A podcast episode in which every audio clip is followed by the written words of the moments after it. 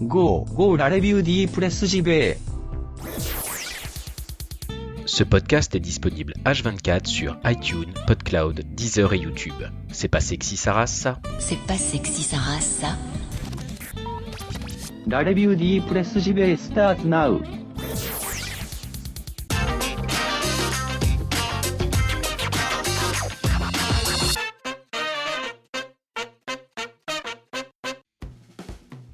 Bienvenue, bienvenue tout le monde pour cette nouvelle revue de presse JV. Nous sommes le jeudi 1er février 2018, déjà le mois de février.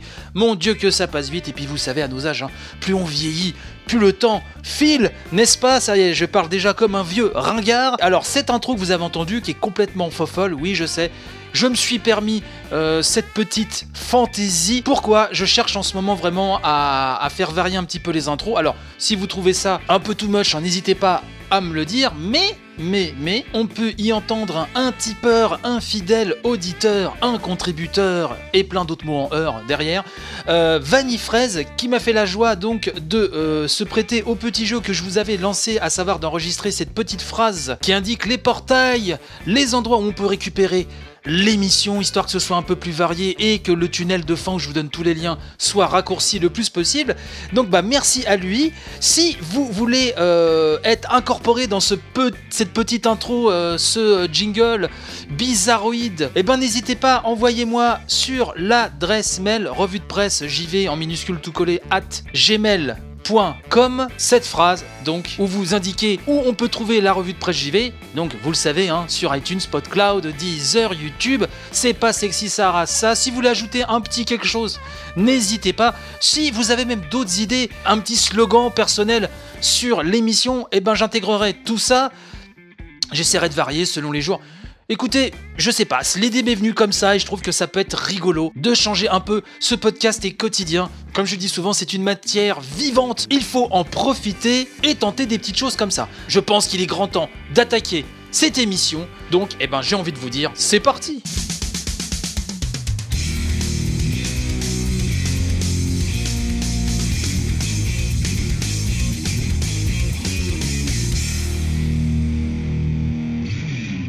Nintendo a écoulé près de 15 millions de Nintendo Switch en 2017 et déjà 9 millions de Super Mario Odyssey. C'est Jarod hein, qui nous dit ça sur Gamecult.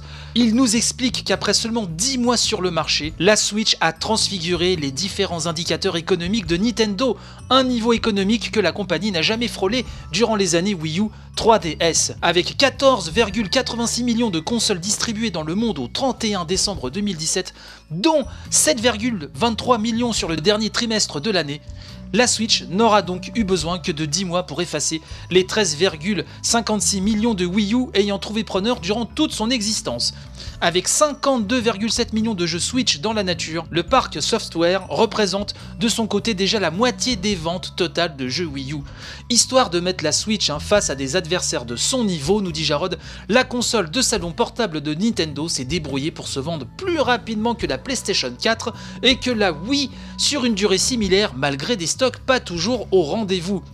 Et quel autre jeu nous dit-il que Super Mario Odyssey pour symboliser le démarrage canon de la Switch et la carrière exceptionnelle qui se présente à elle Avec 9,07 millions d'exemplaires distribués, la nouvelle aventure du plombier est en marche pour devenir la meilleure vente de l'histoire des Mario 3D et s'impose immédiatement comme le plus gros succès de la Switch devant Mario Kart 8 Deluxe hein, qui lui s'est écoulé à 7,33 millions, The Legend of Zelda Breath of the Wild à 6,70 millions, Splatoon 2 à 4,91 millions, One to Switch à 1,88 millions, ARMS à 1,61 millions.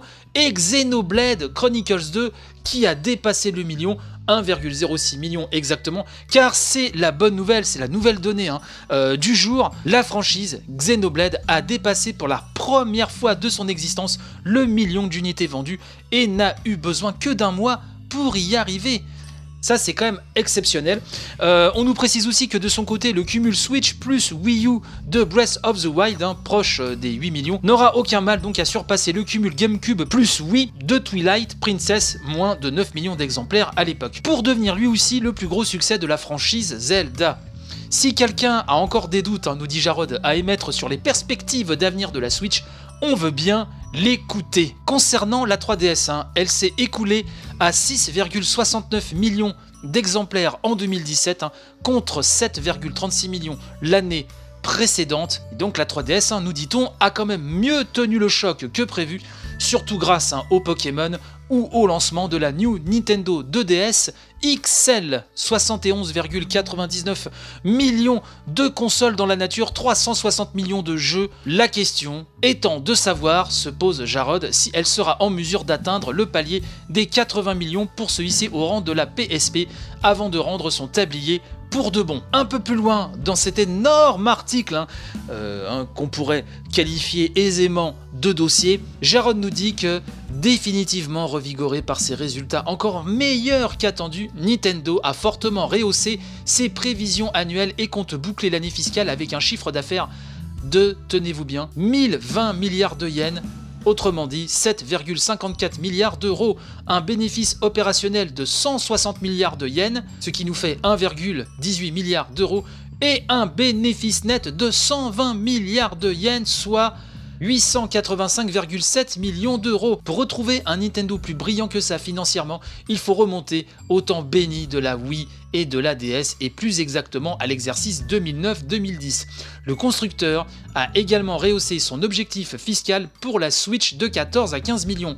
Pour l'atteindre, Nintendo n'aura besoin que de distribuer 2,87 millions de Switch entre janvier et mars 2018. On a appris aussi entre-temps, pendant que j'enregistre cette émission, que l'action de Nintendo a encore monté. On pouvait également s'y attendre et je fais un petit bond svelte et velouté jusqu'à Gameblog puisque Gameblog nous dit qu'en plus du Nintendo Labo, alors vous savez le Nintendo Labo, c'est ce jouet vidéo à base de carton à monter où on incorpore la Switch, l'écran, les Joy-Con hein, pour faire pas mal de petites choses rigolotes en famille. Euh, le président de Nintendo, Monsieur Kimishima, a promis d'autres nouvelles façons de jouer. Gameblog nous dit que dans les premiers mois qui ont suivi la commercialisation de la Switch, le président de Nintendo a rapidement évoqué son souhait d'agrandir le public de la console en ne s'adressant pas qu'aux seuls joueurs et en proposant de nouveaux accessoires. Nintendo Labo, donc, est l'un des premiers produits destinés à réaliser cet objectif. Mais le constructeur japonais ne compte pas en rester là. Et donc le président de Nintendo a déclaré que d'autres manières hein, pour multiplier les manières de jouer sur Nintendo Switch sont en préparation et euh, sont même finalisées pour certaines. Le journaliste Takashi Mochizuki du Wall Street Journal a eu connaissance apparemment de euh, périphériques Switch qui n'ont pas encore été annoncés officiellement. Mais il ne peut en dire plus, bien sûr. Et on a hâte de voir euh, ce que Nintendo euh, a encore dans sa besace, puisque je trouve que la console, vous le savez, euh, je l'aime énormément. C'est un coup de foudre incroyable que j'ai avec cette console. Draguer autant les gamers, la famille, élargir son public comme ça, réussir cet exploit-là, c'est assez impressionnant. Donc j'ai hâte de voir quels sont ces nouveaux accessoires, quelles sont ces autres façons de jouer. Je ne sais pas vous, mais je fritille comme une petite truite, rien que d'y penser.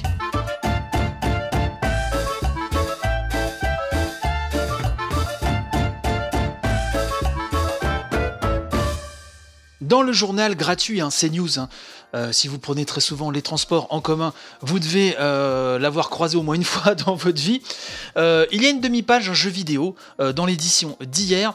Et alors, on parle hein, de la version Pocket de Final Fantasy XV qui sortira le 9 février. On parle de la future version du PlayStation Move de Sony pour le casque PlayStation VR on parle de pas mal de petites choses, mais j'ai retenu surtout, et ça m'a fait plaisir hein, de voir dans un quotidien euh, si grand public, euh, ça m'a fait plaisir de voir qu'on parlait de d'Iconoclast, un, magnifique jeu 2D, hein, d'action-aventure, hein, tendance un peu Metroidvania, euh, où l'on dirige une mécanicienne armée de sa clé qui s'appelle Robin. Le jeu est très beau, il a l'air génial, les premiers retours sont assez dithyrambiques, donc encore un jeu à mettre sur une longue liste de softs qu'on n'a pas trop le temps de faire, hélas. Euh, mais celui-là, j'espère bien quand même euh, me le mettre sous la dent à un moment donné. Euh, et donc, on nous explique aussi le destin de ce jeu, qui est aussi pas banal, qui est encore une belle histoire comme on aime en voir beaucoup dans le monde du jeu vidéo. Le l'article hein, nous dit que donc c'est l'œuvre d'un seul homme, hein, le suédois Joachim Sandberg, hein, et ode assumée au jeu en 2D des années 90, Iconoclast, et le jeu 1D inévitable de ce début d'année, donc d'après CNews. Le joueur se réveille, nous dit-on, dans la peau de Robin, une jeune mécanicienne émérite dont l'ambition est d'aider ses proches à réparer les machines et les objets qui tombent en panne. Si une clé à molette à la main suffit à son bonheur, c'est toutefois avec un pistolet dans l'autre main qu'elle doit exercer son activité car Iconoclast nous propulse dans un monde peuplé de dangers où l'ingéniosité des gamers sera mise à rude épreuve autant que leur sens de l'action. Sur un scénario relativement simple, le titre propose une galerie de personnages hauts en couleur souvent loin des idées reçues. Son aspect graphique à l'ancienne reste des plus détaillés, d'autant que chaque niveau fourmille de puzzles et d'idées qui ne cèdent jamais à la facilité. Iconoclast s'amuse à casser les rouages, haha, jeu de mots, grâce à une mécanique parfaitement huilée, triple jeu de mots, j'applaudis. C'est magnifique. Bref, en tout cas, Blague mise à part, ça fait plaisir de voir, alors même si on reste très en surface, on est très grand public, on est dans CNews, hein, je vous le rappelle, mais je trouve ça très agréable de voir un jeu finalement, entre guillemets, si niche, euh, être traité dans euh, un journal si grand public. Voilà, on reviendra peut-être hein, dans une des futures euh, éditions euh, sur l'accueil d'Iconoclast, mais en tout cas, c'est clairement un des jeux de cette année à faire en ce qui me concerne. Après, je ne sais pas vous, mais chacun voit midi à sa porte, voyez-vous, pour utiliser encore une expression bien désuète. Et je remercie donc Natacha de m'avoir fourni cet article.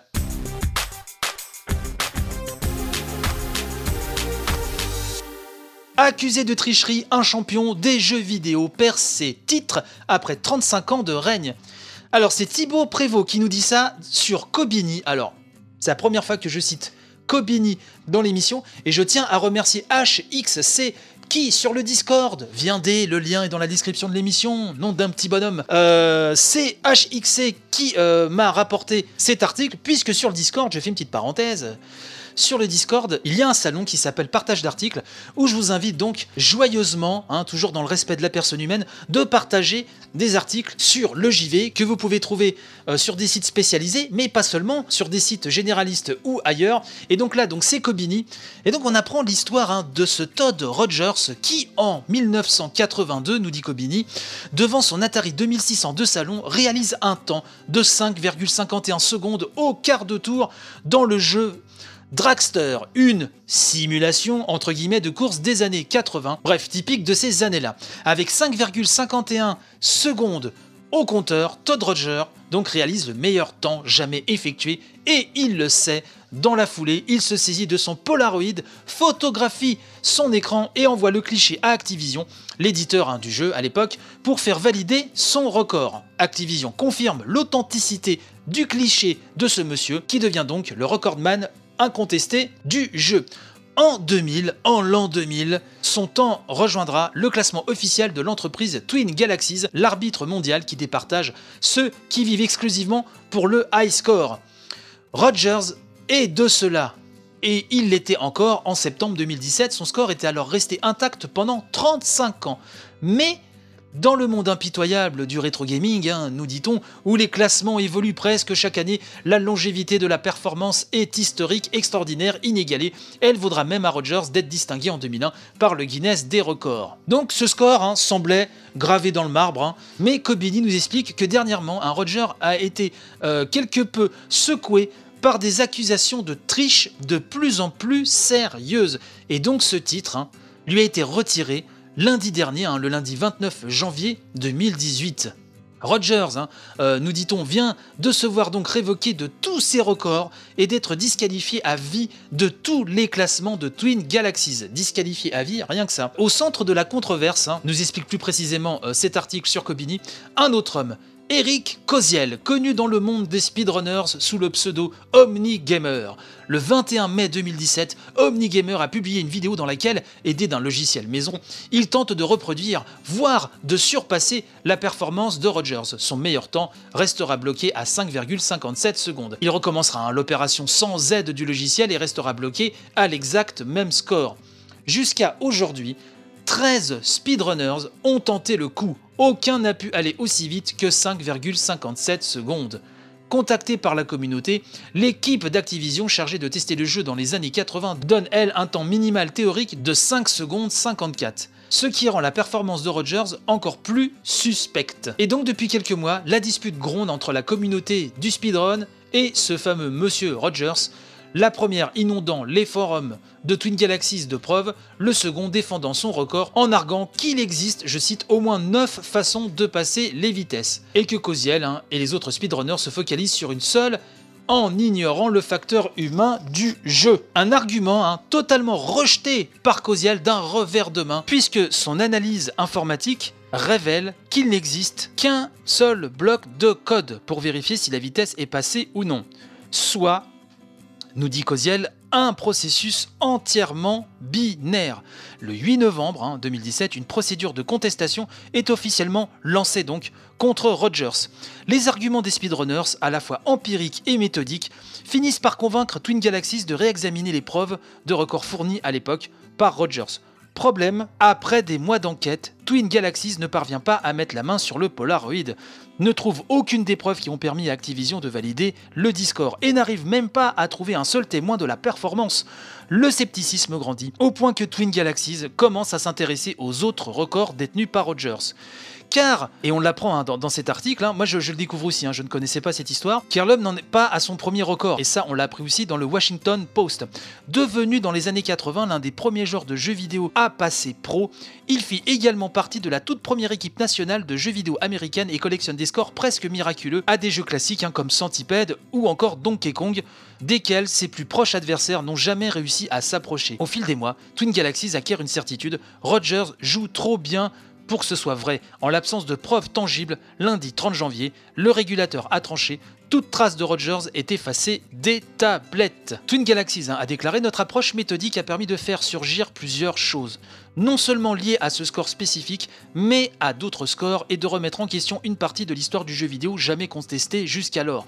Nous ne pouvons pas changer la position d'Activision sur ce score, mais nous avons une responsabilité vis-à-vis des performances et nous ne pouvons plus désormais accepter leurs archives comme unique justification des scores effectués par le passé. Le Guinness des records, nous dit Kobini, a également été contacté, mais par Twin Galaxies, hein. mais dans l'état actuel des choses, Todd Rogers a disparu d'une partie des annales du jeu vidéo.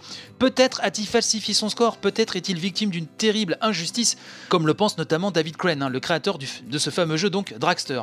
Cependant, en l'absence de preuves, pas de place pour le doute, le meilleur score possible à Dragster est désormais donc 5,57 secondes. J'ai trouvé cette histoire fascinante, donc je tenais à vous la rapporter. Euh, je remercie encore HXC de l'avoir partagé.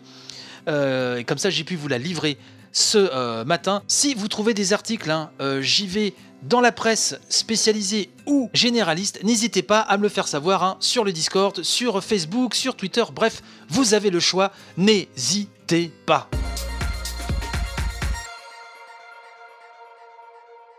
Microsoft se renforce encore sur le cloud avec l'achat de PlayFab. C'est Gamecult encore hein, qui nous en parle puisque apparemment la division jeux vidéo de Microsoft a fait l'acquisition donc de ce fameux PlayFab, une plateforme cloud, hein, dont les services sont utilisés par une longue liste de jeux tournant essentiellement sur iOS, Android, comme Angry Birds Season, Roller Coaster Tycoon Touch, et tant d'autres. Ce fournisseur spécialisé, nous dit-on, hein, dans le jeu vidéo vient compléter la structure généraliste Microsoft Azure, qui fait déjà le bonheur de Microsoft dans sa globalité. Ce n'est pas encore le rachat fou hein, d'un Electronic Arts, d'un Valve ou d'un PUBG Corporation évoqué par Polygon, mais cette acquisition d'une valeur inconnue s'inscrit néanmoins dans la promesse de développer plus en avant les opportunités jeux vidéo chez Microsoft. Un engagement pris par le président Satya Nadella qui a déclaré Cela veut dire élargir notre approche sur ce que nous pensons du jeu vidéo, sur la façon dont ils sont conçus, distribués, joués et regardés. On le sait, hein, on sait très bien que là, euh, Microsoft prépare l'étape d'après,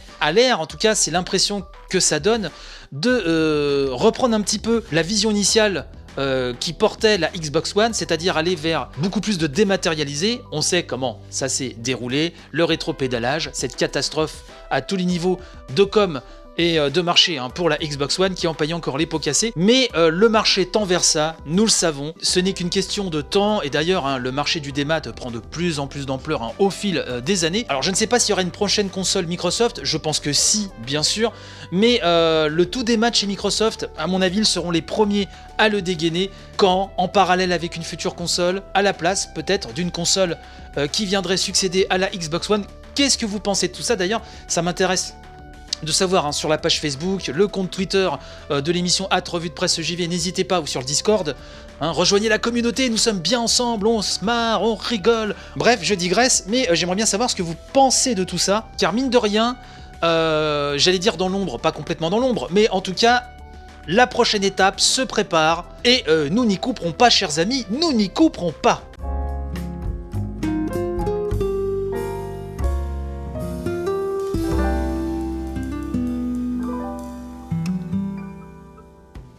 C'est ainsi que se termine cette édition de la revue de presse JV.